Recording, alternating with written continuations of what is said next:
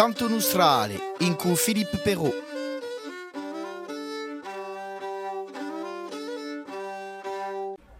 Buongiorno a tutti, siamo felici di ritrovare per una nuova missione Canto Nostrale, siamo in diretto qui, siamo in centro città e mi ha parlato di un dischetto nuovo di una squadra che avuto la fortuna di, di ricevere di qualche mese fa RCF Corsica, la squadra della vinta, riceviamo stavolta Antonio Parodin una seconda volta, ma stavolta hanno parlato di un dischetto nuovo, Antonio, buongiorno. Saluto Filippo. Allora, siete 10 minuti con Laurent Matteaccioli in scagni di, di radio. Stavolta siete invitati per presentare il vostro primo dischetto. Ecco, la prima volta eravamo venuti per presentare appena il nostro, il nostro giretto all'estate dopo l'esperienza magnifica mezzo mezzo. Dunque oggi dopo un magnifico, magnifico concerto eh, di l'Arena con 20.000 persone quantunque in una delle più maggiori d'Europa e beh, voltiamo eh, nante scene corse e eh, in un spazio corso per presentare un nostro primo dischetto, un nostro EP di 5 titoli eh, e di composizione nostre. Due parole prima della sua esperienza dell'Arena in Parigi. Allora è stato proprio un momento di comunione, eh, le mudete e, e arriveremo quantunque perché francamente dirà una stonda che ci ha permesso, di unire tutti i cantatori corsi di, di, quasi tutti i gruppi, Gian l'Alba, eh, Bogeventu, Canta Popolo Corso, un buio mica scordamine, di, di altri perché ce n'è parecchi e parecchi, anche artisti più giovani come una Viaranoa, eh, come Matteo Imelio, eh, Gianluca Cucciari, eh, o Gruppo Lilone Suarina eh, Francis Massiani, anche che sono cantatori più riconosciuti, e dunque ci ha permesso di sparte una stonda in giro a musica corsa e eh, in giro a questa cultura eh, che, che, non teniamo tanto caro. E di noi con tutti i corsi che sono venuti in Parigi passa un momento magnifico. Cosa ti hai cantato quella poi? Allora abbiamo partecipato veramente a parecchie, parecchie canzoni, eh, come Corsica, eh, cantata da Pedro Santuel Fuce, da parecchi giovani e da Patrick Fiori. Eh, abbiamo partecipato di nuovo a Ricordo, cantata da Laurent Bruschini e, e Jennifer. E poi abbiamo cantato a Cadena eh, con, eh, con Kenji, eh, un nostro amico Kenji. E, eh, dunque è stato veramente un momento, un momento unico, eh, perché quando noi culemmo una scena così e che noi vediamo tutti i lumi di, di, telefoni accesi, ci, ci faceva qualcosa e quando noi sentiamo oggi di nostri, perché iriamo eh, i nostri genitori, gli amici, i parenti, dunque veramente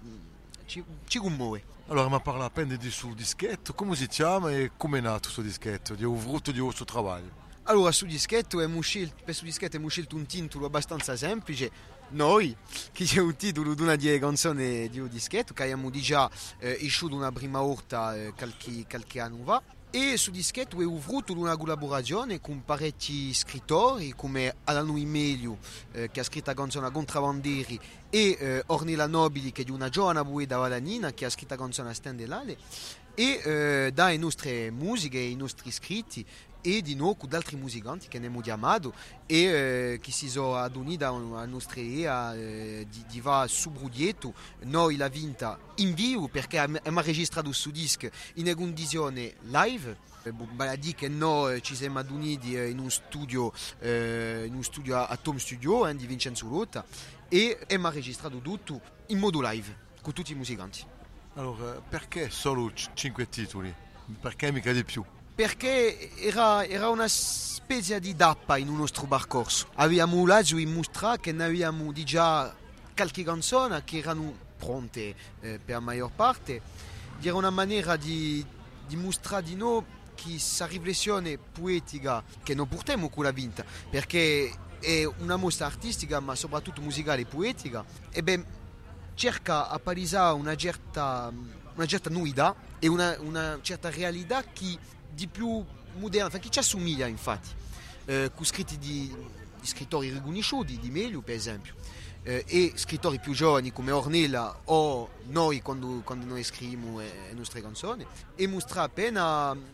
come, come abbiamo, infatti una specie di ritratto di una nostra estate perché abbiamo fatto un giretto di estate che era veramente simpatico in certe iese, eh, in certi paesi. E, eh, e dunque vogliamo mostrare e rendere rende conto di l'ambito eh, e di un scambio che abbiamo avuto con i nostri musicanti, con il nostro pubblico durante l'estate e infatti un bello, un bello ritratto di radio. Allora, conosci eh, il concetto di emissione di di far sentire musica e canzoni di, di gruppi che sono invitati. Eh, l'altra volta hai cantato con, hai cantato con Laurent Matteo Ciol, stavolta hai da scegliere qualche canzone di sul disco e dunque hai scelto, mi pare, Contrabandieri. Ci puoi parlare appena di questa canzone? E allora Contrabandieri è un scritto in versi liberi. Dall'anno e meglio che ho scoperto un giorno eh, nella usita d'Albiana, internet d'Albiana e eh, ho scelto di comporre una musica su destro perché uso ritmo eh, e fiore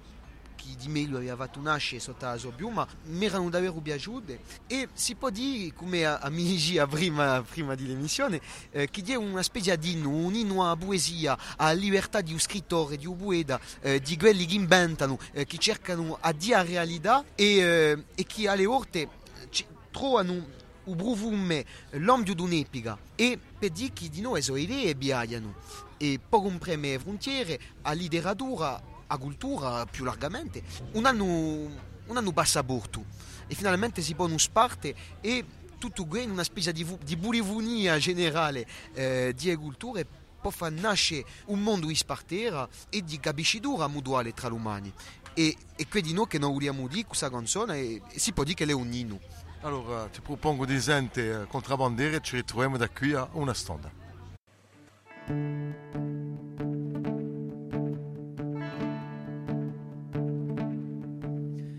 Te, u contrabbandieri, cacciatori di ingiustiti, bracconieri, di verità, trafficanti di conceti,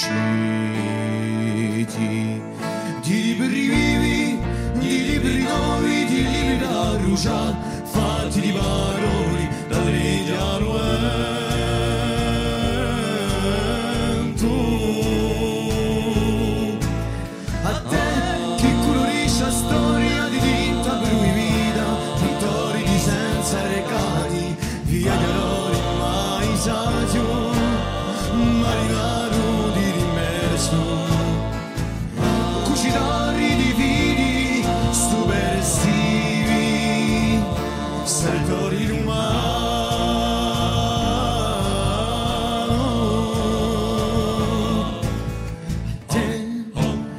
U bassori, u draghi d'agio, di roba nostrani, universali, calma non mai sta. Sutta un peso di logi senza orizzonti, sutta sciapa di incapisci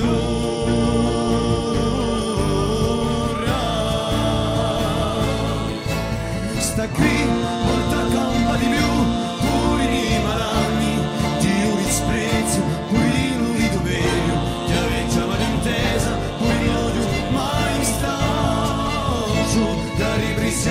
to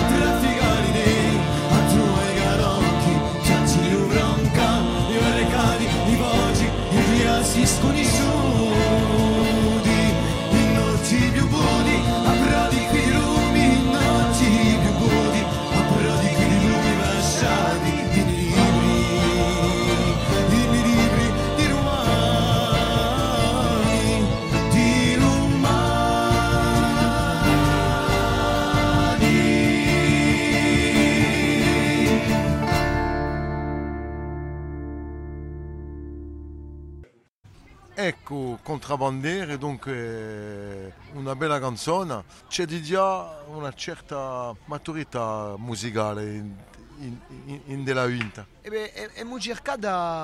ad unire sonorità che ci piacevano. Allora, abbiamo tutte influenze musicali, musicali varie. Eh, certi hanno fatto conservatori, certi no, eh, certi hanno una formazione piuttosto tradizionale, eh, certi voilà, una pratica di chitarra che è appena sfarente, si può dire, ma anche loro Matteaccioli in un nostro gruppo, che è uno dei componitori, eh, ha un gruppo che si chiama Panzetta Paradise, che facciano appena di, di rock and roll. E, eh, e dunque mh, questo gruppo di noi cercano altre sonorità e infatti con la vinta eh, vogliamo avere una musica che ci assomiglia e, e questo è un punto importante una musica che è semplice eh, una musica dove non capiamo modesto di noi che oggi eh, siano eh, acconciate di maniera che la gente possa capire modesto e finalmente tutto che eh, che fa la vinta eh. si influenze musicali varie e eh, su stile che cerca a mettere in valore la poesia Quello che scrive e quello che compone. allora, per iscritti eh, abbiamo avuto l'aiuto di certi poeti, riconosciuti come Giacomo Fusina che ci ha scritto una canzone con mica tanto. Eh, c'è stato Lino Petro Squarcini veramente, che, ci ha fatto, che ci ha regalato veramente un testo che l'assomiglia di noi, eh, perché finalmente quando noi abbiamo qualcosa con certi poeti eh beh, cerchiamo a giusto punto parte di non essere eh, e ciò che gli già non la, ciò che gli già non la regala eh, in quanto umani tutta una spartera. Dopo c'è Ornella Nobili che ha scritto Stendelale, alla noi meglio e dopo io scrivo, io scrivo parecchi testi e metto qualche musica e per musiche Laura Matteaccioli, eh, Lisandro Bonini eh, compongono la maggior parte di, di musiche. Ma tu appena a squadra di la vinta e scambiatela poi l'ultima emissione? No, la squadra non è tanto scambiata, ma ho avuto qualche elemento in più. Eh, allora, dunque, per i cantarori abbiamo Lisandro Bonini, eh, François Muraccioli, Don Luis Castola Lucioni, Laura Matteaccioli e Anton Parodin. E per i musicanti eh, abbiamo i nostri amici Subranacci, eh, Cismontinchi, Nicolaio Giovanetti,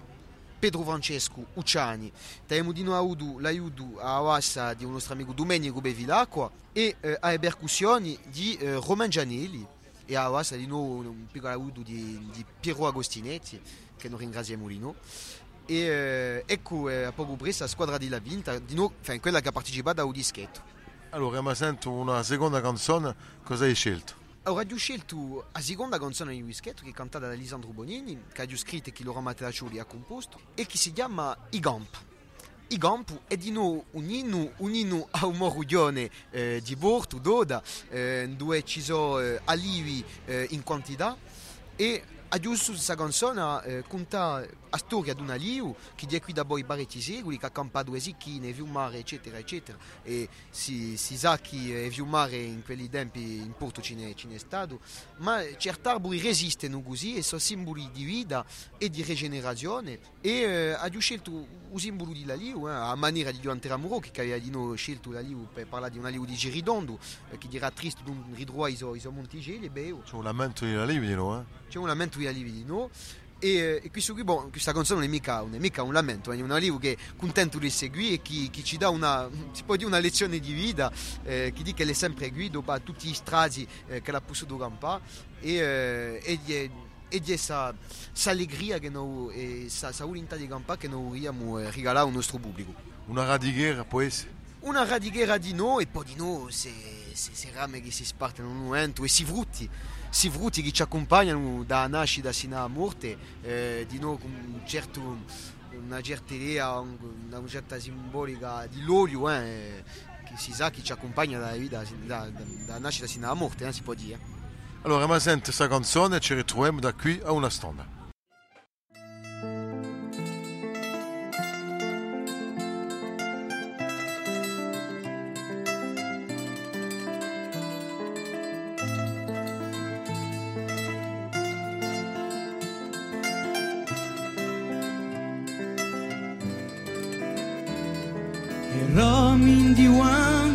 Si muove un alivo Azorra i gaggiotta in onda di un rio Se non ci viaggio senza scali Perché un camparia i sociali Come tutto ognuno canta Una vedetta monta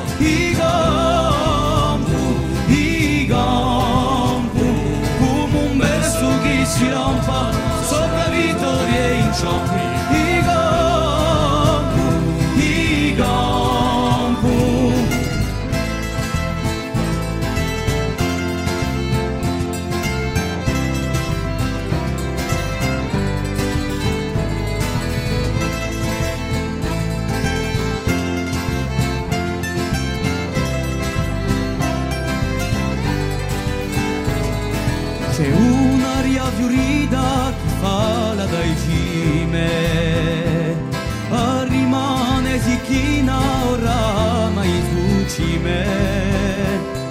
se non si dice di verdi sopani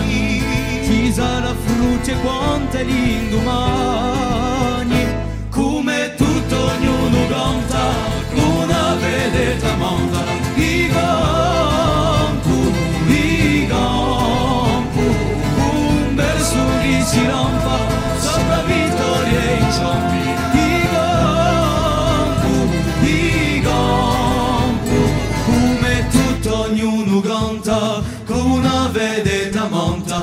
i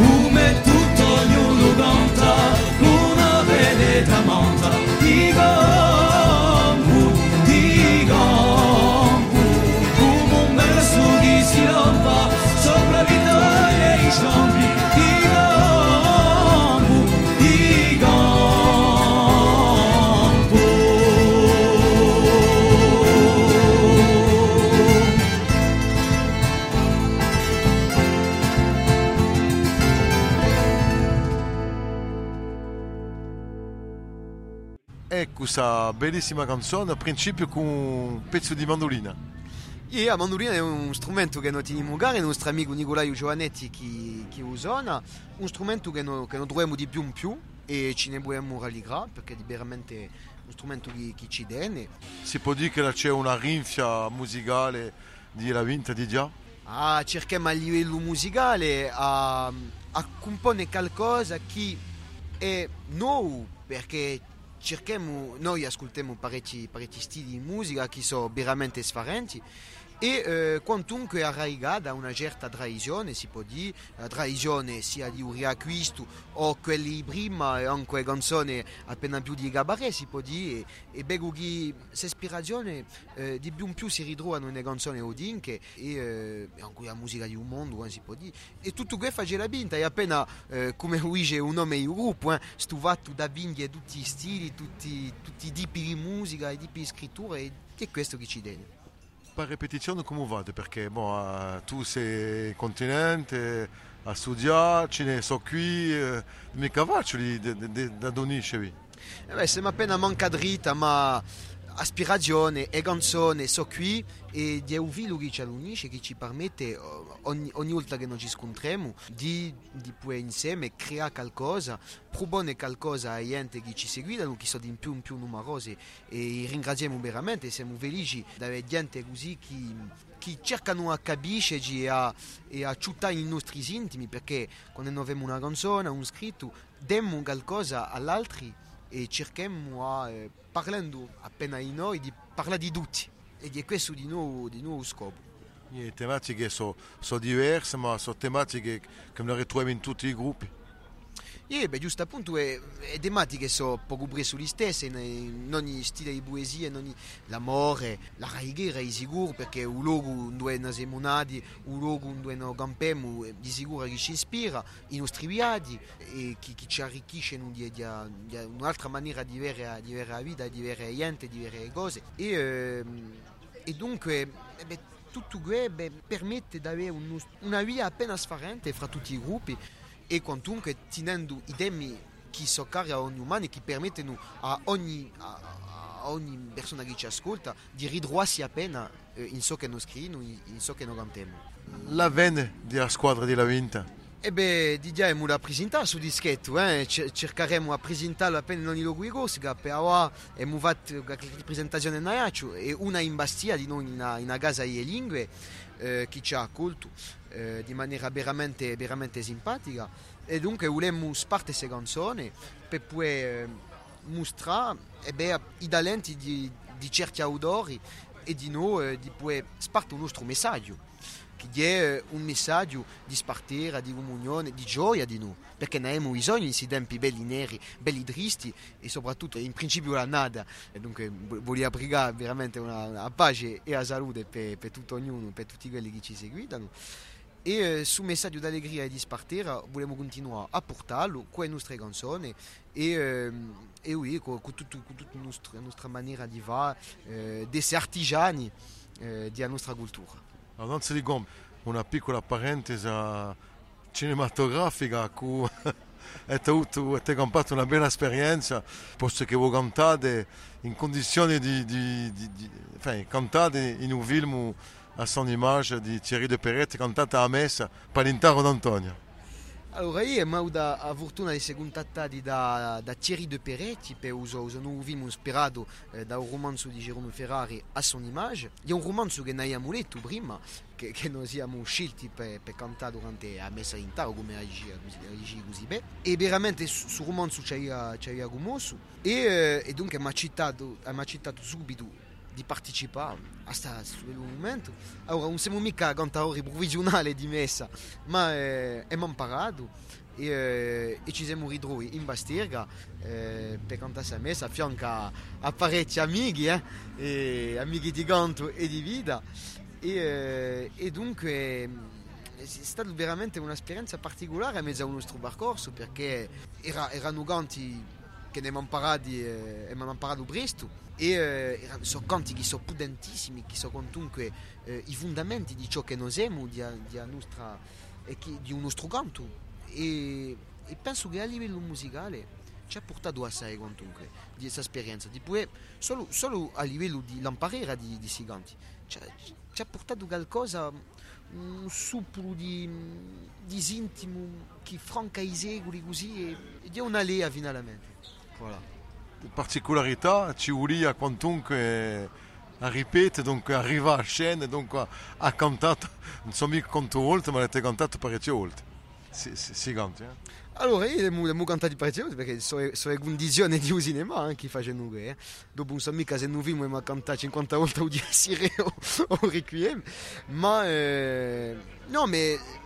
è un'esperienza che, che ci cambia perché arriva parecchie volte alla stessa cosa eh, cerca di capire di noi l'articolazione in, uno sguardo dell'artista cinema- cinematografico noi non abbiamo mica questa visione qui eh, solo, solo visione eh, un solo aspetto visuale. Noi la abbiamo eh, forse per la sc- la scena e per a, a Gubrandola di Gudischetto eh, che, che è stata realizzata faccio, un, faccio un segno a, a Rose, Rose Cesari eh, che ci ha disegnato a, a Gubrandola di Gudischetto veramente un artista di prima trinca e, e giusto appunto di ritrovare questo aspetto visuale eh, in cui Thierry che ha comunque una visione di scena eh, di maniera di parlare eh, come la gente parlano eccetera. Eh, e dunque ha, ci ha portato un qualcos'altro allora per compiere stavolta è ora di compiere posto che siamo giunti alla fine dell'emissione ma, ma compie musica eh? allora che canzone stavolta? Allora, stavolta beh, abbiamo una va, una va scoprire eh, un omaggio che abbiamo scritto per Daniele Casanova eh, perché parliamo di intimi abbastanza dinchi, eh, di, di ciò che noi risentiamo a giorno d'oggi, noi giovani, ma di noi ci digna di parlare di memoria e di questa memoria che campa sempre. Eh, e il ritornello della canzone dice ma Molotta eh, non è in, in fosso ed ogni stonda ogni campa. E anche se un tempo scorso, scorso non sono scappato da cilin là. Mi sto sotto un albore rosso. Fa, eh, fa li fiorisce i molli là. Berghi, sempre un rino, un rino in natura eh, a memoria appena così. Rinasce in i tempi udi eh, sempre alla stessa stagione eh, e dunque è su messaggio che non vogliamo portare Ecco, dunque ma compie questo omaggio a, a Daniele Casanova oh, e preghiamo una bella fortuna e un bello percorso a tutta la squadra di Lavinti. È stato un rincontro di riceviti, torno una volta Antoine, forse una, diciamo il proviamo francese, forse per un secondo dischetto. Ah, ispiriamo per la prossima volta. A presto.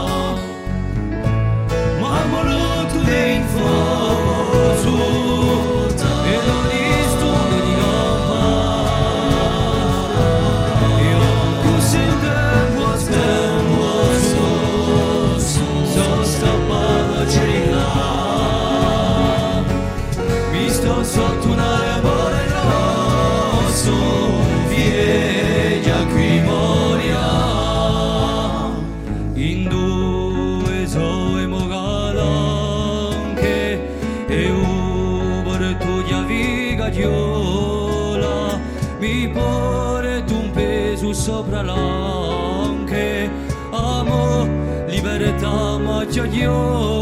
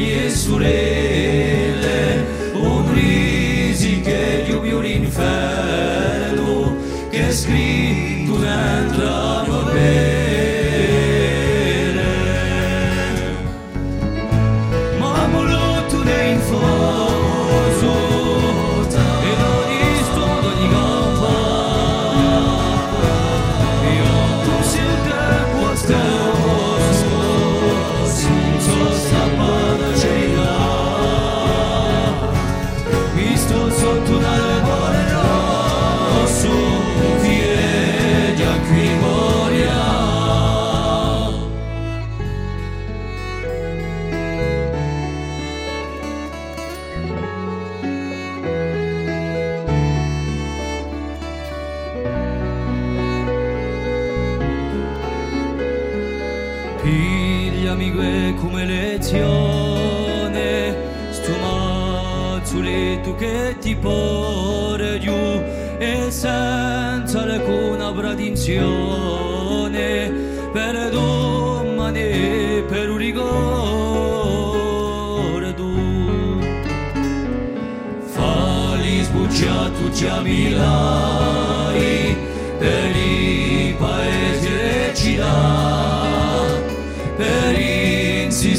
Krzyczy w opyło